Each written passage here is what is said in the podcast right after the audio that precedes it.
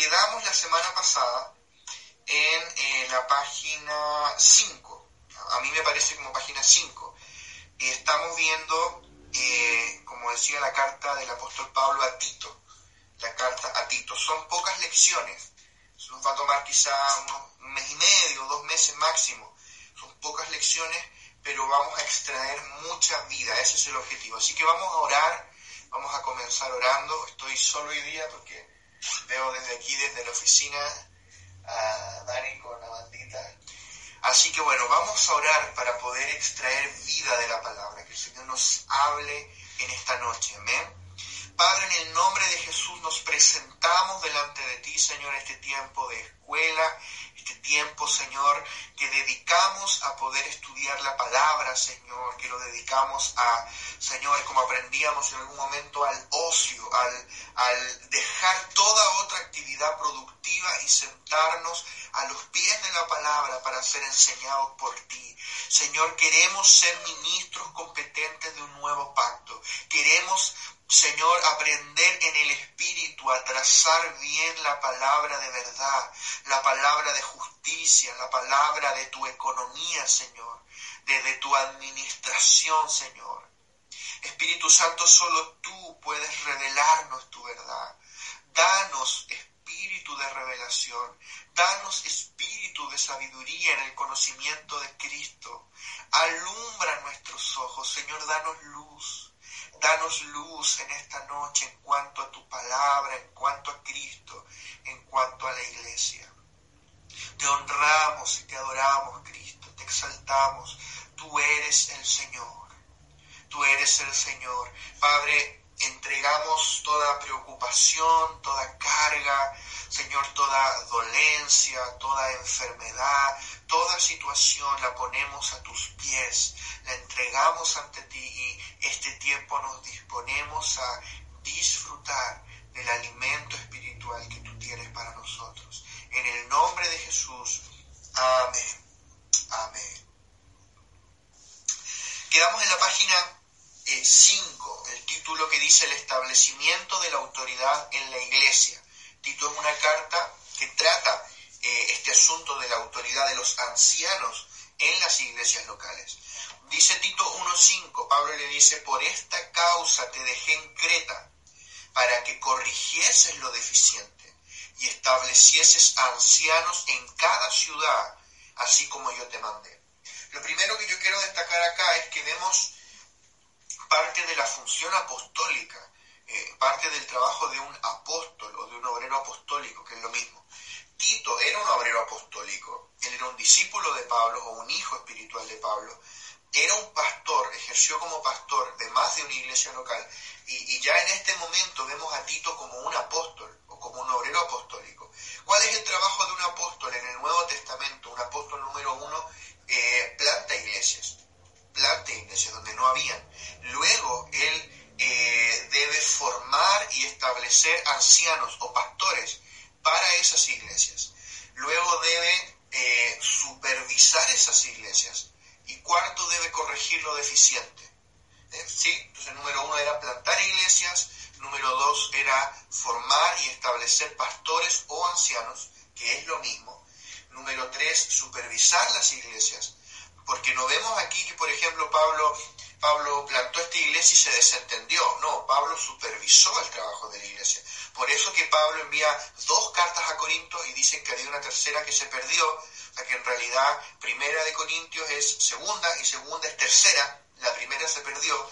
Por eso Pablo envía cartas a, los Gálatas para corregir un tema puntual de, de, que ellos estaban volviendo a la ley, porque no es que Pablo plantaba la iglesia, formaba pastores y se iba y se desentendía, no, él supervisaba las iglesias, tenía una autoridad, una esfera de autoridad apostólica para plantar las iglesias, formar pastores, eh, supervisar el trabajo y número cuatro era corregir lo deficiente.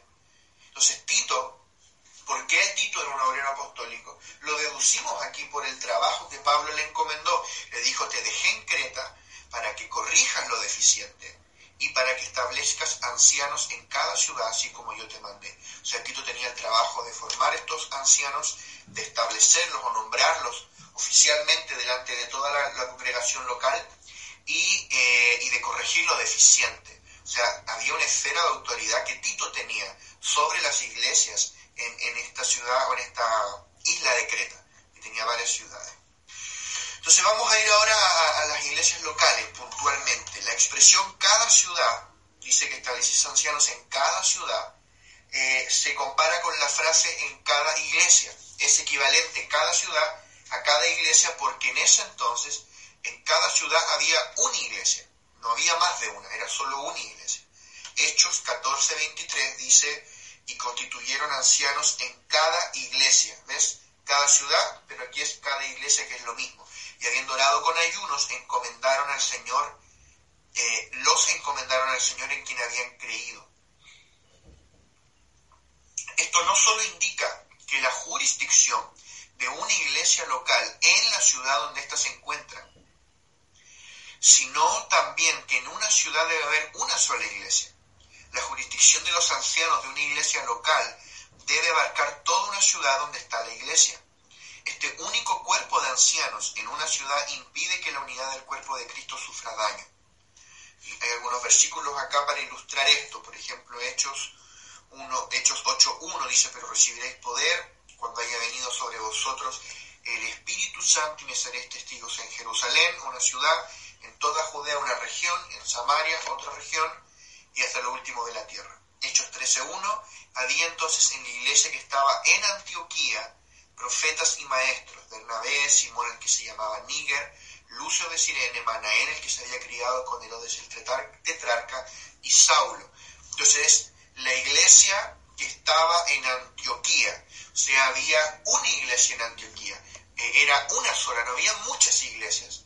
Era la iglesia, la iglesia del Señor, la iglesia de Cristo, la iglesia de Dios, la iglesia. Dos mil años después,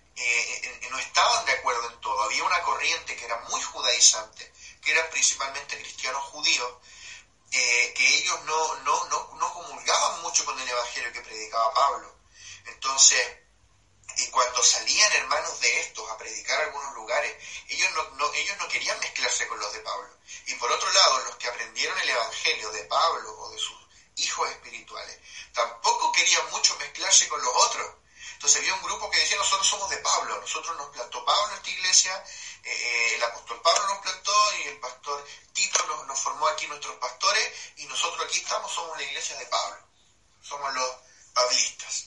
Y, estaban por otro lado los de Apolos, que eran la iglesia que, se plantó luego de que, de que, Apolos hizo una gira por la región y, se ganó gente, y esa gente no se quería mezclar con Pablo, porque hay, hay, hay detalles que tú te das cuenta que Apolos no predicaba lo mismo que Pablo. Entonces esa gente no quería mezclarse con la otra. Y después estaban los de Pedro, que, que Pedro era un, poquito, era un poquitito más judaizante, donde no tenía tanta claridad del nuevo pacto. Entonces, eh, eh, pero sí tenía mucho énfasis en el poder. La gente de, Pedro era gente de poder. Pedro te resucitaba a los muertos. Pablo quizá también lo hacía, pero Pablo le daba mucho más importancia a trazar bien la palabra. Entonces, eh, y por último estaban los espiritualoides, los que decían, no, no, yo no soy ni de Pablo, ni yo soy de Cristo. Pero al decir yo soy de Cristo, estás excluyendo que todos los demás no son de Cristo. Y así se forman las, sectas en, el, buen sentido, las facciones, los grupos dentro del cuerpo de Cristo. Y Pablo eh, ataca eso y dice, no, eso está mal. Todos nosotros somos la iglesia de Cristo. Entonces, si bien toda la iglesia de una ciudad era poco probable que se reunieran en un solo lugar porque la iglesia creció mucho. Si tú ves, por ejemplo, la iglesia en Jerusalén, que pasado un par de años tenía 20.000 miembros, 20.000 miembros, eh, ¿cómo tú reúnes a 20.000 miembros en un culto un día domingo? Es, es impráctico. Bueno, hoy día tenemos estadios, tenemos, no sé, Gilson congrega 20.000 personas en un culto, porque tiene un estadio que construyó. No sé, si ocupáramos el Nacional podríamos congregar eh, 60.000, 65.000 hermanos, pero, pero acá en Santiago hay por lo menos un millón de cristianos, un millón de evangélicos. ¿Dónde metemos a un millón de evangélicos? Es un tema. Entonces, la iglesia primitiva, si bien entendía que eran una sola iglesia en la ciudad, que eran una sola iglesia en el mundo, pero que la única separación era geográfica, era por el no poder estar todos en un solo lugar, por ende nos reunimos en grupos más pequeños, eh, ellos se reunían en diferentes lugares.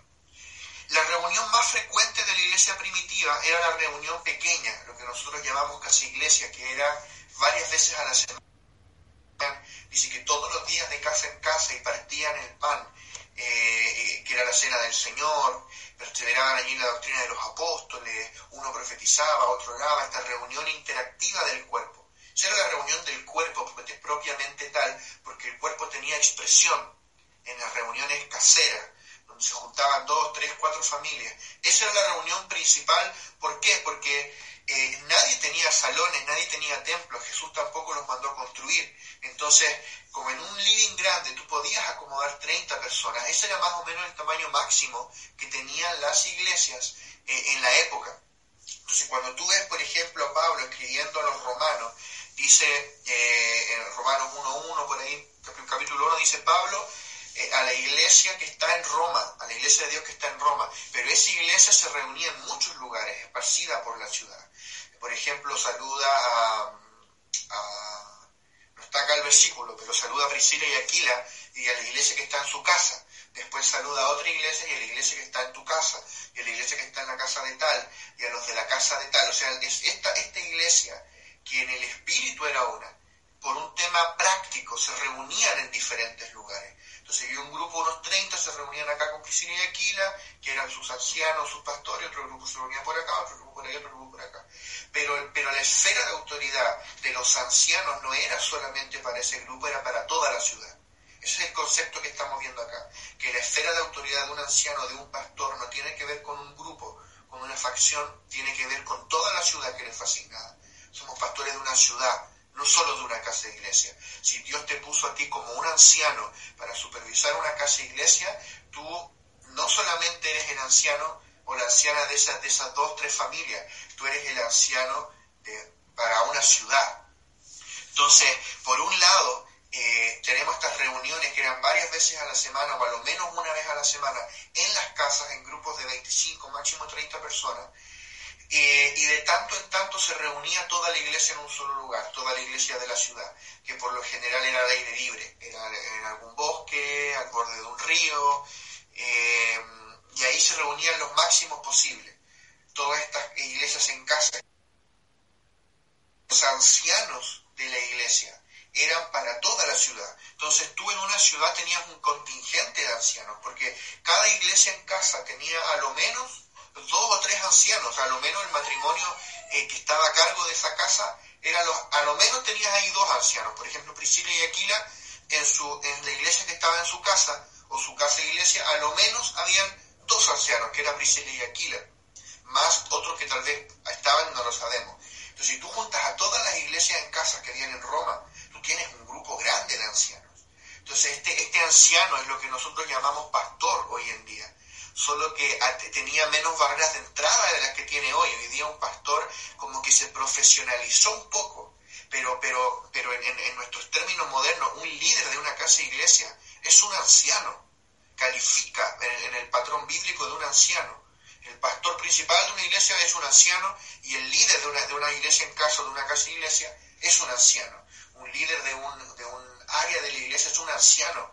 Entonces, eh, no podemos evadir esta responsabilidad. Nosotros somos estos ancianos.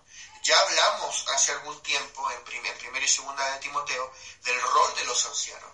Y, hoy día yo quiero empoderarlos. ¿Por qué? Porque esta cuarentena eh, limita el radio de acción. Es, muy limitado lo que yo hoy como pastor puedo hacer, lo que el pastor Mauricio, la pastora Verónica, Dani. Nosotros estamos limitados, eh, estamos limitados eh, de, que no podemos ir a visitarlos a todos, no podemos, eh, no, hay, no hay margen para eso. Entonces, si no se levantan los liderazgos de todos los santos, de cada uno de ustedes, hermanos, en ser esos ancianos, en que tú te empoderes y digas, yo soy un anciano dentro del cuerpo de Cristo. No soy perfecto, eh, estoy en formación, pero soy un anciano dentro del cuerpo de Cristo. Soy una anciana dentro del cuerpo de Cristo.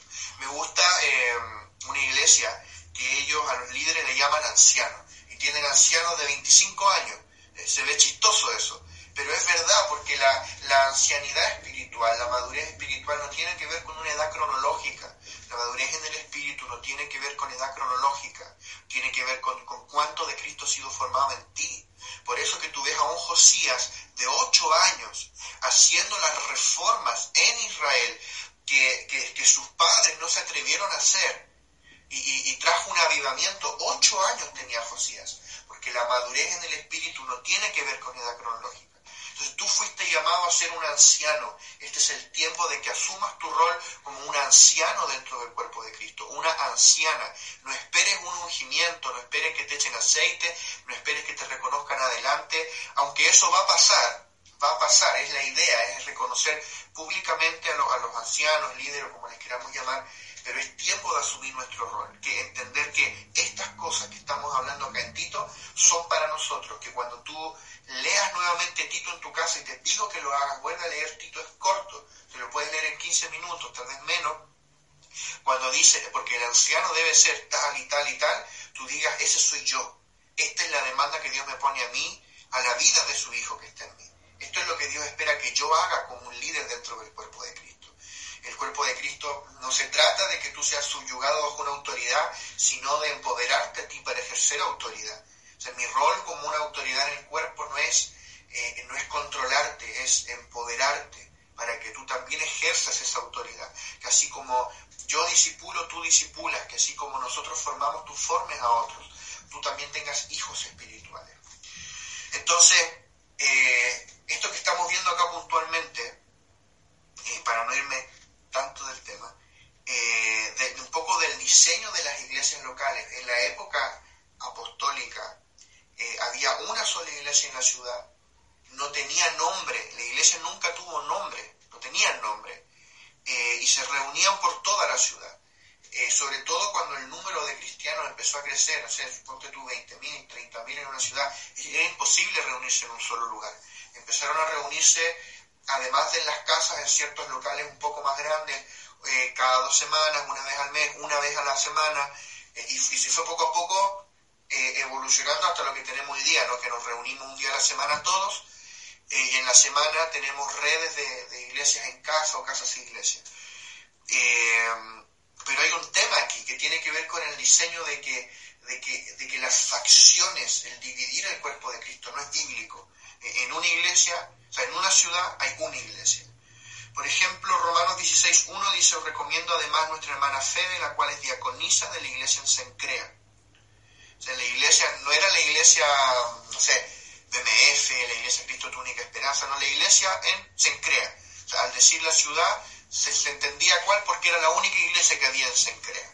Ahora ella probablemente servía no a los mil santos que había en Sencrea, ella servía a un grupo quizá de 30, de 40, probablemente a una o dos casas de iglesia, pero ella era diaconisa de toda la ciudad. Primera de Corintios 1.2, a la iglesia de Dios que está en Corinto, a los santificados en Cristo Jesús, llamados a ser santos con todos los que en cualquier lugar invocan el nombre de nuestro Señor Jesucristo, Señor de ellos y nuestro. ¿Ves? Entonces aquí está la iglesia que está en Corinto, pero se reunían en diferentes lugares. Apocalipsis 1.11 dice, eh, que decía yo soy el alfa y el omega, el primero y el último, escribe en un libro lo que ves y envía a las siete iglesias que están en Asia. a Éfeso, Esmirna, Pérgamo, Tiatira, Sardis, Filadelfia y Odisea. O sea que la, la iglesia se identifica con la ciudad en la que está, no necesita otro nombre, es la iglesia en esa ciudad. Ahora, si somos francos, este diseño se perdió, se perdió hace bastante, hace bastante, bastante, tal vez 1900 años, 1800 años, se perdió. Entonces hoy día tenemos en la práctica que, la iglesia del Señor sí está dividida en diferentes facciones. Y ¿Se puede volver a ese diseño? No lo sé, honestamente. Hay grupos que creen que sí. Por ejemplo, el movimiento de Watchman Nee, movimiento de Windesley, de Don Julat, de Esrama, eh, Pedro Don, todos estos chinitos, ellos creen que sí, que tenemos que volver a forzosamente a una iglesia en cada ciudad. ¿Cuál es el problema? Que ellos dicen tiene que haber una iglesia por ciudad y decidimos que va a ser la nuestra. Y el que quiera sumarse a esa unidad tendrá que venirse a nuestra iglesia y cerrar la suya. Claro, así es muy fácil, así es muy fácil, pero te están metiendo al bolsillo todo el cuerpo de Cristo. Y sobre todo si tu grupo tiene 40 personas, pero en tu ciudad hay, no sé, 10 millones de evangélicos, eh, tú eres un patudo. Entonces, eh, eso es un poco lo que han hecho estos chinitos. Ellos hablan mucho de esto, del terreno de la iglesia. Lo digo también porque algunos compraron los libros de ellos y son muy buenos, pero en este punto es importante entender esto ellos hablan del terreno de la iglesia y que ellos se quieren reunir como la iglesia en la ciudad, sin nombre. Entonces, número uno, ellos sí le ponen nombre, porque la editora de ellos eh, tiene nombre, Arboridad Vida, eh, la Stream Ministry, Instituto Vida para Todos, igual tienen nombre. Y segundo, lo que les digo, o sea, tiene que haber una iglesia por ciudad, pero decido que va a ser la mía. Si alguien quiere estar en esa unidad, súmese a mi iglesia. Pero nunca los vas a ver a ellos diciendo tiene que haber una iglesia por ciudad, así que en vez de abrir una nueva, voy a sumarme a una que ya esté. Entonces, al final, casi todo lo mismo ocurrió con los hermanos de Plinio, John Nelson Darby, Newton y otros, que, que también decían lo mismo, tiene que haber una iglesia, pero va a ser la mía. Decido que va a ser la mía. Entonces, chocamos un poco ahí. ¿Se, ¿Se, puede llegar a ese diseño? Honestamente no lo sé. No lo sé si, si antes del milenio lleguemos a ese diseño. O a lo menos antes de la gran tribulación. Pero, desde este entendimiento, tenemos que avanzar hacia una comunión sincera y genuina dentro del entender que nosotros no servimos a una denominación, nosotros servimos a la iglesia del Señor. Servimos al Señor y a su iglesia, que no tiene denominación. BMF es el vehículo que nos sirve para propagar la palabra, el vehículo de turno. Pero, pero nosotros servimos al cuerpo de Cristo. Nosotros somos ancianos no para una denominación, sino para una ciudad para ganar una ciudad para Cristo. Esa es la diferencia y, creo que ese es el enfoque que, que, en lo práctico tenemos que darle en este momento. Es, voy a ser un pastor para llenar un salón o para ganar una ciudad. Voy a ser un evangelista para llenar un salón de gente donde caen 100 personas o para llenar una ciudad con el evangelio. O sea, quiero llenar un salón o quiero llenar a la gente de Cristo cuando entiendo de que mi asignación no tiene que ver con una institución evangélica, tiene que ver con el cuerpo de Cristo. Le estoy dando el, el, real realce que tiene nuestra asignación como ancianos en el cuerpo de Cristo.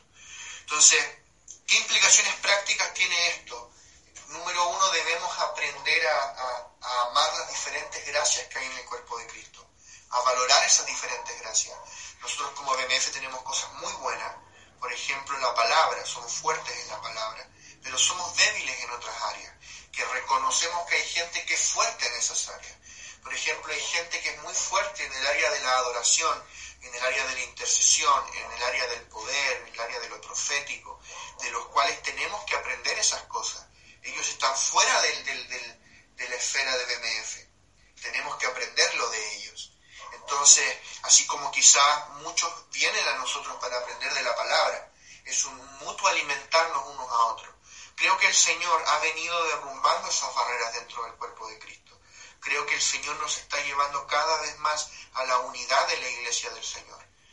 Eh, y creo que tiene que ser el Señor el que nos siga llevando allí, porque si no vamos a volver a caer en soluciones del tipo, todo está mal menos yo.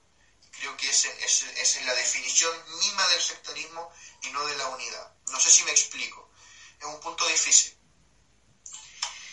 Vamos a pasar los requisitos del anciano. Los requisitos del anciano.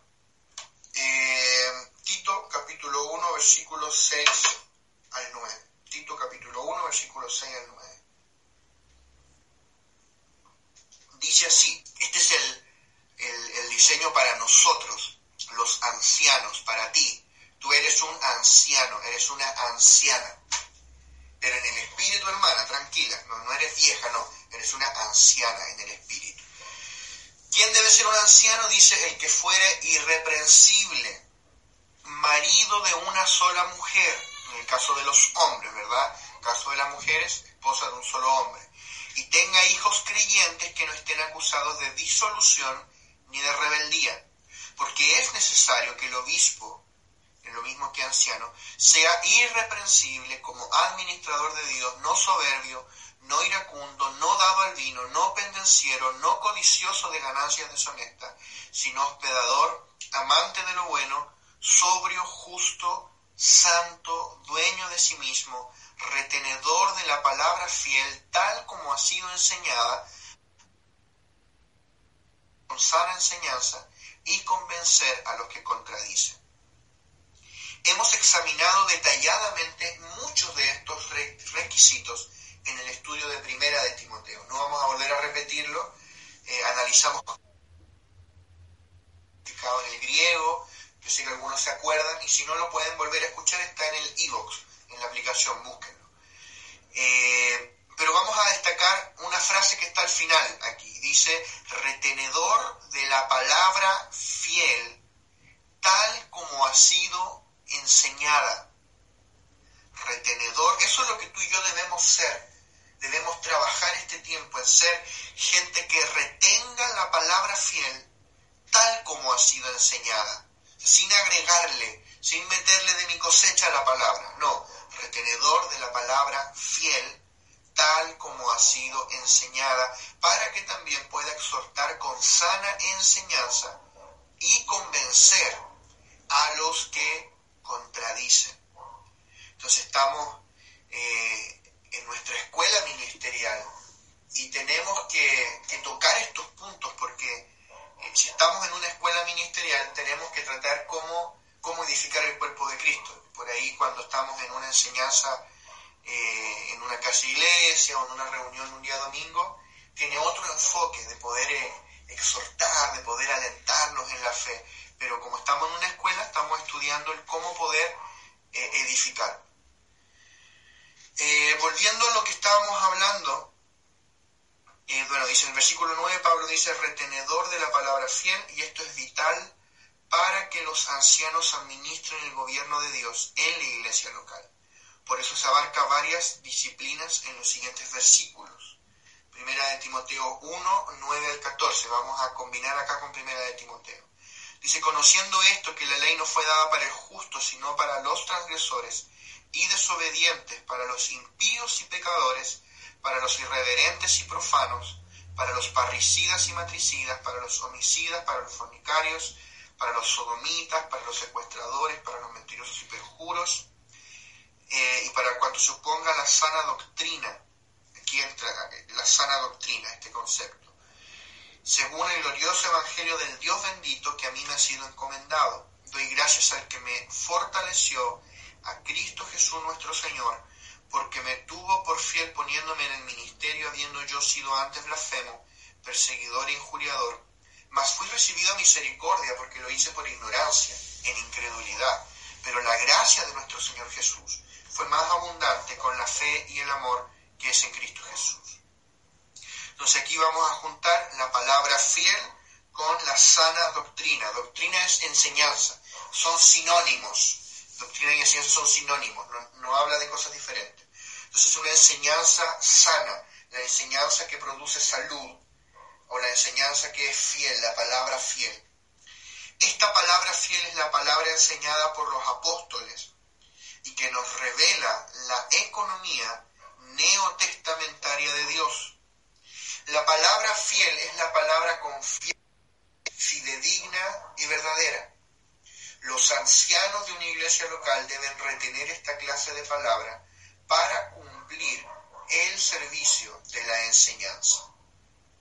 Primera de Timoteo 3.2 dice, pero es necesario que el obispo sea irreprensible, marido de una sola mujer, prudente, decorador y apto para enseñar. Quiero que retengas eso, apto para enseñar. Entonces dijimos al inicio de esta clase, tú eres un anciano. Tú eres un anciano. Número dos, si tú vas a ser un anciano, tienes que ser apto para enseñar. Tienes que tener la aptitud, no solo la actitud, con C, ¿verdad? Actitud es que tú tienes todas las ganas, el deseo de hacerlo bien, pero la actitud es que tú tienes la capacidad de hacerlo bien. Entonces debemos ser aptos para enseñar, para eso debemos ser entrenados. O sea, es vital que yo como anciano, que tú como anciano puedas enseñar la palabra. Primera de Timoteo 5:17 dice, los ancianos que gobiernan bien sean tenidos por dignos de doble honor, mayormente los que trabajan en predicar y enseñar. Entonces, hay diferentes tipos de ancianos, no todos hacen lo mismo. Había algunos ancianos dentro, por ejemplo, acá de la iglesia, eh, me parece, me parece que Timoteo en ese momento estaba en Éfeso, había algunos ancianos que eran un poco más cargados a diácono, eran más cargados al servicio eh, de las mesas, servicio más doméstico, y otros más dedicados a enseñar. Hay una amplia variedad, pero lo por decirlo de alguna manera, si tuviésemos que, poner eh, como, tipo de, importancia, es mucho más importante el que puede enseñar. Es mucho más necesario el anciano que es capaz de poder enseñar, de poder comunicar la verdad del Evangelio, poder depositar fundamento. Entonces necesitamos como ancianos ser aptos para enseñar, ser entrenados en el Espíritu para poder enseñar. ¿Y qué vamos a enseñar? La palabra fiel, la sana enseñanza, que es la enseñanza de los apóstoles. Hechos 2.42 dice, y perseveraban en la doctrina de los apóstoles, la enseñanza de los apóstoles, en la comunión unos con otros, en el partimiento del pan y en las oraciones. Esta enseñanza con el tiempo llegó a ser el Nuevo Testamento. Por lo tanto, el desorden en las iglesias se debió a que se apartaron de la enseñanza de los apóstoles. En cualquier etapa de confusión y oscuridad debemos regresar y adherirnos a esta palabra fiel. Y además necesitamos un grupo de ancianos que la enseñen, un contingente numeroso de ancianos. Cuando Pablo llamó a los ancianos de Éfeso a, a Troas para darles sus últimas palabras, sus últimas exhortaciones, era un contingente numeroso de ancianos y esa iglesia tenía dos años. En dos años la iglesia produjo un grupo de ancianos. Entonces, el modelo de una iglesia con un pastor eh, nunca fue bíblico. Las iglesias bíblicas tenían muchos ancianos, muchos pastores. Ahora, obviamente, cuando tú plantas la iglesia, la plantas tú solo. O tú con, no sé, por ejemplo, si yo con Dani plantamos una iglesia, somos dos pastores. Plantamos la iglesia los dos. Pero en lo sucesivo, la idea es formar un grupo de ancianos. Ese es el, diseño bíblico, un, conjunto de ancianos. Anciano también griego es presbúteros o presbíteros. Por eso que cuando se habla de un presbiterio, significa el, grupo de ancianos. Un presbiterio ahí de ancianos. Eh, hay un versículo que quiero buscar para que lo anoten. Eh, por acá. Eh, Efesios capítulo 3. Efesios capítulo 3, verso 2 al, al 5. Efesios capítulo 3, versículo 2 al 5.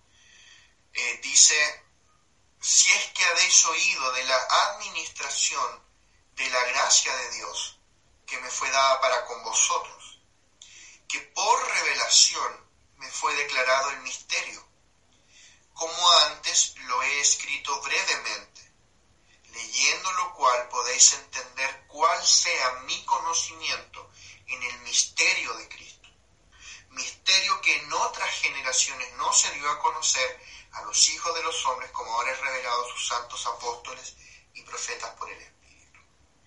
Bien, entonces Pablo establece un principio acá. Pablo le dice a los efesios eh, a mí me fue dada una administración de la gracia de Dios para con ustedes. Yo tengo una asignación de Dios para ministrarles a ustedes, a los efesios. Eso es lo que está diciendo Pablo. ¿Y de dónde se desprende esa asignación que tiene Pablo con los efesios? De que a Pablo le fue revelado el misterio de Cristo.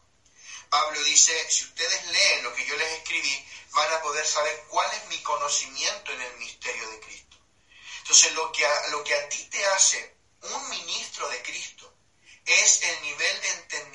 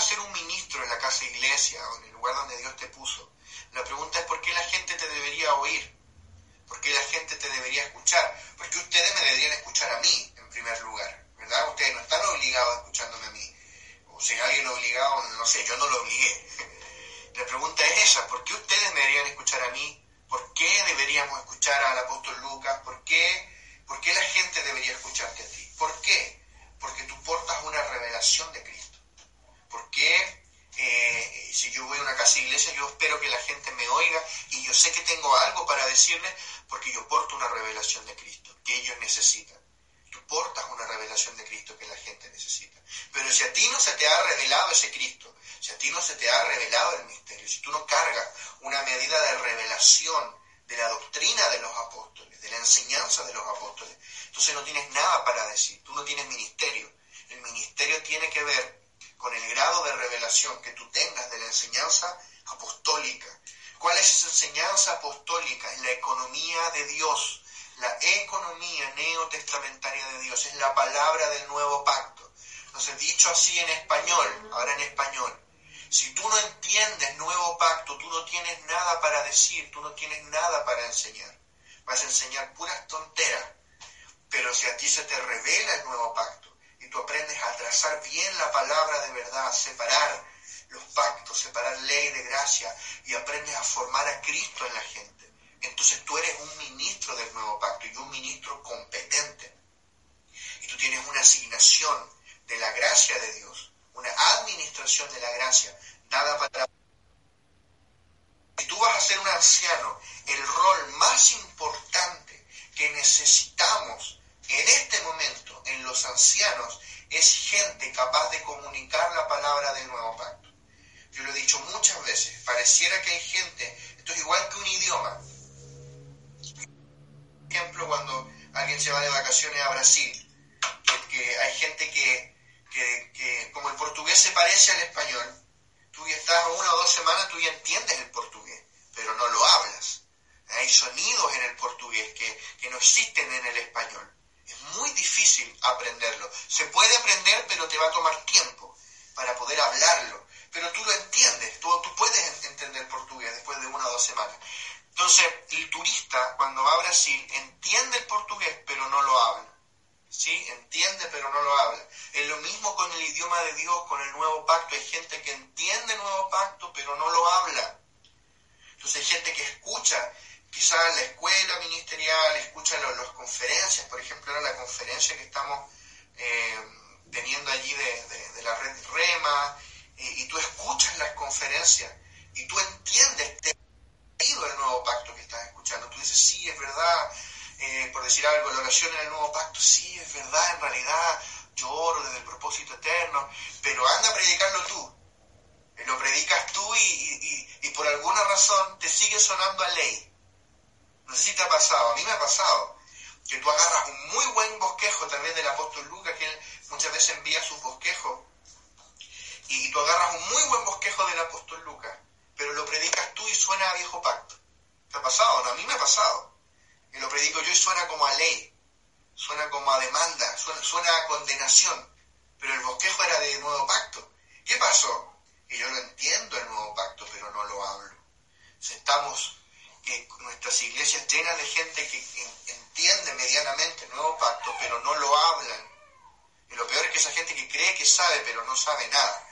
Pero, pero supongamos yo, ok, yo lo entiendo el nuevo pacto, pero si yo no aprendo a manejar esta palabra, saber trazar la palabra, entonces yo no soy apto para enseñar. Y esa es la mayor necesidad que tenemos, es formar una generación acorde a esta palabra. Mm. El desafío que tenemos es que esta palabra corra por el cuerpo de Cristo. Que llegue el día muy pronto en que todo, todo, todo el cuerpo de Cristo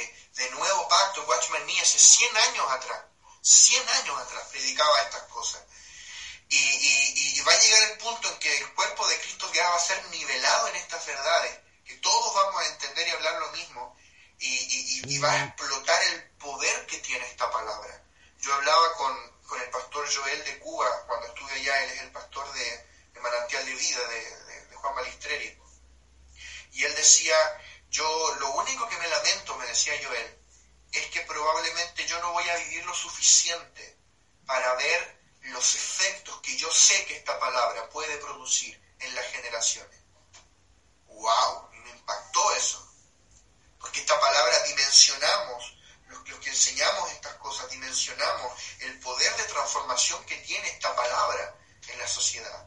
La palabra del mm. reino, hay un capítulo en mi libro que yo hablo de cómo el reino, cómo la iglesia es la levadura que leuda a la sociedad. Y, nosotros vislumbramos por el Espíritu el poder que tiene esta palabra de justicia. Pero no sé si vamos a vivir lo suficiente para ver a una generación transformada por esta verdad, ver los efectos que sabemos que esta palabra puede producir. Estamos trabajando para eso, tal vez la cosecha de lo que estamos sembrando la va a cosechar la próxima generación, pero estamos nivelando al cuerpo de Cristo, ¿sí? Entonces, como necesitamos nivelar al cuerpo de Cristo, necesitamos como una producción en masa de maestros del nuevo pacto, profetas del nuevo pacto, evangelistas, pastores, apóstoles del nuevo pacto, ancianos del nuevo pacto, capaces de enseñar la palabra.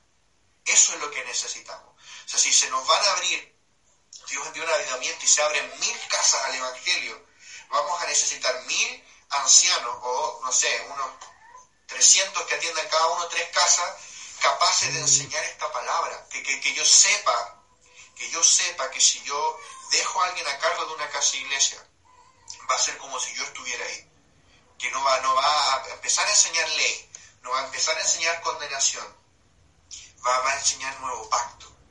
Entonces esto se reduce a, a, poder confiar a alguien una palabra.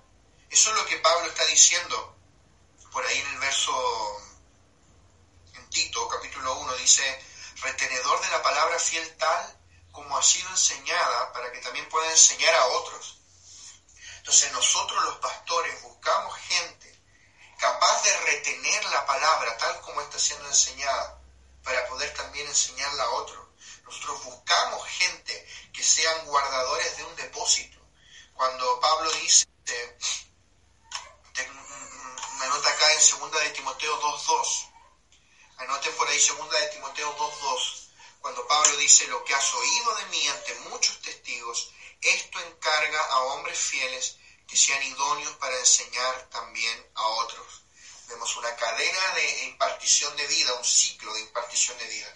Primero está Pablo, Pablo le enseñó a Timoteo, Timoteo debe enseñarle a estos hombres fieles y estos hombres fieles deben enseñar también a otros. ¿Ves? Pablo, Timoteo, hombres fieles, otros. Entonces, eh, eh, los maestros de revelación, siempre vamos a buscar los padres espirituales, los pastores, los mentores, vamos a buscar gente en quien poder impartir nuestra genética, la palabra que nos fue encomendada, el buen depósito que nos fue confiado, gente retenedora de la palabra fiel, tal como ha sido encomendada, para que también puedan impartirla a otros, hombres fieles, fieles a la palabra fiel. Entonces, Pablo le predicó a mucha gente. Pablo no era esa gente que andaba predicando escondido, eh, cosas ocultas. No, Pablo predicaba en el Areópago, Pablo predicó en la escuela de Tirano, Pablo predicaba abiertamente, pero de los muchos testigos, lo que has oído mediante muchos testigos, Pablo dijo, pero Timoteo es un hijo. Timoteo es un hijo engendrado por la palabra que yo predico. Pablo decía, yo sé que si está Timoteo o si está Tito es como si estuviera yo, se va a predicar lo mismo. Los mentores buscamos eso. No lo encontramos en todos. Y, allá el Señor, ¿no? El Señor verá con cada uno. Pero, pero eso es lo que nosotros buscamos formar. Gente que predique la misma palabra, la misma palabra fiel que nos fue encomendada a nosotros, que tampoco que la recibimos, no sé, que se nos ocurrió a nosotros. También nosotros hemos recibido esta palabra de otros y también las queremos encomendar a otros para que esos otros la encomienden a otros. Entonces, eso es lo más importante que estamos buscando en un anciano. Si tú eh, eh, sientes ese llamado, y yo sé que, y lo creo así, que cada hijo de Dios fue llamado a ser un anciano, fue llamado a ser un líder, un obrero, un, líder de casa iglesia. Si Dios te llamó a eso, hay, un, hay, una, hay una demanda que Dios pone sobre ti. Tienes que ser un obrero que aprenda a trazar bien la palabra de verdad, la palabra del nuevo pacto Dios, Dios te va a empezar a, encerrar, a apretar cada vez más en esto. ¿Qué estás oyendo? ¿Qué estás enseñando? ¿Qué estás leyendo? ¿Qué estás comunicando a la gente? Eh, tenemos que volvernos extremadamente celosos. ¿De qué me voy a alimentar? Debo aprender a comer de la palabra del nuevo pacto. Es con, es con esos hijos en la palabra con los que nosotros queremos trabajar. Bien, vamos a avanzar. Dice que con esta palabra, vuelvo a la lección, con esta palabra los ancianos pueden convencer a los que se oponen. Convencer significa descubrir el verdadero carácter de algo de tal modo que alguien sea convencido y por ende reprendido al quedar al descubierto su falta. Efesios 5, 11 al 13, y no participéis de las obras infructuosas de las tinieblas, sino más bien reprendedlas. Mas todas las cosas cuando son puestas en evidencia por la luz son hechas manifiestas, porque la luz es la que manifiesta todo. Los ancianos, al igual que Pablo, actuaban por mandato, pero también fluían en la vida incorruptible, así que mientras exigían algo de los creyentes, también fluían la vida eterna que les daba la habilidad de realizar todos los requerimientos. Primera de Corintios 15:10, pero por la gracia de Dios soy lo que soy y su gracia no ha sido en vano para conmigo. Antes he trabajado más que todos, pero no yo, sino la gracia de Dios conmigo. O sea, que, no, no solamente es traspasarle mandamiento a la gente, sino que en el fluir de la vida, por medio de la palabra que estoy impartiendo esa vida, les da la capacidad y el conocimiento para hacer la voluntad de Dios. O sea, Pablo dice, no yo, sino la gracia de Dios en mí. Todo esto tiene que ver con los escogidos de Dios. Juan 15, 16. No me elegisteis vosotros a mí, sino que yo os elegí a vosotros yo os he puesto para que vayáis y llevéis fruto y vuestro fruto permanezca, para que todo lo que pidierais al Padre en mi nombre, Él os lo. Nosotros no escogimos a Dios, fue Él que nos escogió a nosotros. Así que el hecho de que hayamos creído en Cristo depende de la elección de Dios y no de nosotros. Creer en Dios no es una acción, sino una reacción a algo que Él hizo primero. Hechos capítulo 13, verso 46 al 48. Dice entonces Pablo y Bernabé, hablando con denuedo, dijeron a vosotros, a la verdad era necesario que se os hablase primero la palabra de Dios, mas puesto que la desechasteis y no os juzgáis dignos de la vida eterna, he aquí nos volvemos a los gentiles. Porque así nos ha mandado el Señor, diciéndote puesto para luz de los gentiles, a fin de que seas para salvación hasta lo último de la tierra. Los gentiles oyendo esto se regocijaban y glorificaban la palabra del Señor, y creyeron todos los que estaban ordenados para vida eterna.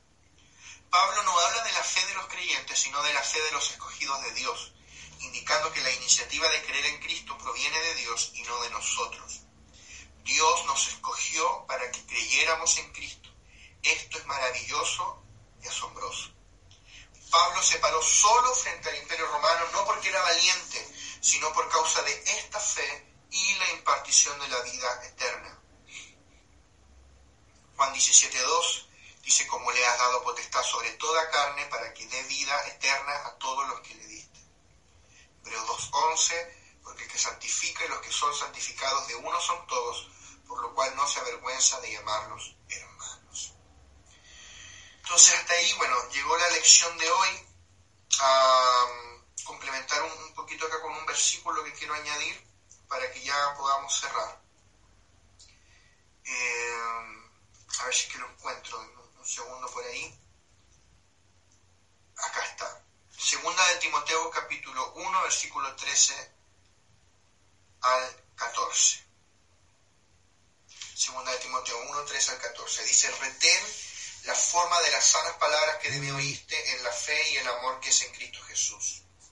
Guarda el buen depósito por el Espíritu Santo que mora en nosotros. Entonces la, principal asignación de un hijo espiritual tiene que ver con la verdad que le es encomendada para un futuro en el que el Padre no estará presente presencialmente. ¿Sí? Lo voy a volver a repetir. La asignación de un hijo espiritual tiene que ver con la verdad que le es encomendada para un futuro en el que el Padre no estará presente presencialmente. Es decir, hay una verdad que nosotros les estamos encomendando a ustedes, porque nosotros no siempre vamos a estar presentes. Y el deber de ustedes va a ser comunicar esa verdad de la misma manera como nosotros se las estamos comunicando a ustedes. ¿Cuál es esa verdad? Es la palabra del nuevo pacto. Nuevo pacto. Escribe grande en tu cuaderno nuevo pacto. al revés para ustedes, nuevo mm. pacto. Entonces nosotros somos esos guardadores del depósito. Hay un depósito que tú y yo tenemos que guardar cuando Pablo dice, retén la forma de las sanas palabras que de mí oíste, guarda el buen depósito por el Espíritu Santo que mora en nosotros. Hay un depósito. Tenemos que, aprender a ser gente protectora del depósito. Tú como un hijo espiritual, eh, si es que eres un hijo y si es que te sientes hijo y si es que reconoces paternidad, eh, la asignación de un hijo es proteger la verdad que le está siendo revelada. Número uno es proteger esa verdad. Y número dos, es comunicar esa verdad a otros. tu asignación es con una verdad que te está siendo revelada, que es el nuevo pacto. Entonces, cuando entendemos así nuestra asignación, entendemos que nuestro rol como ancianos, como líderes de casa e iglesia, es la palabra. Tú eres un laburante de la palabra. Tú fuiste, fuiste llamado por Dios a trabajar la palabra, sin, sin importar tu don ministerial. Tú puedes ser un evangelista, un profeta, pero tú tienes que saber trazar la palabra. Tú eres un laburante de la palabra. E, es un trabajo ah, espiritual y también en cierta manera eh, intelectual, podríamos decirlo así, en contraposición a un trabajo físico. Tal vez eh, muchos fueron entrenados por toda su vida para el trabajo físico, acarrear sacos, mover cosas, construcción, pero este no es un trabajo físico, este es un trabajo de que tal vez tú te vas a sentar a estudiar, y después vas a, impartir, es un trabajo más parecido quizás al que, al que hace un, estudioso, al que hace, no sé, alguien que trabaja con, su mente más que quizá con, con el esfuerzo físico. tenemos que aprender a ser laburantes de la palabra, gente que trabaja en la palabra. Tienes que volverte un experto en la palabra del nuevo pacto si, no es ahora, ¿cuándo? Si no es ahora, ¿cuándo? Entonces, para terminar, repetir la idea central de esta lección del día de hoy es que tú fuiste llamado a ser un anciano. ¿Qué es lo que es eso? Es un líder eh, dentro del cuerpo de Cristo, puntualmente un líder de casas iglesias iglesia, líder de gente. Eh, y cuál es tu función principal como anciano es impartir la palabra del nuevo pacto.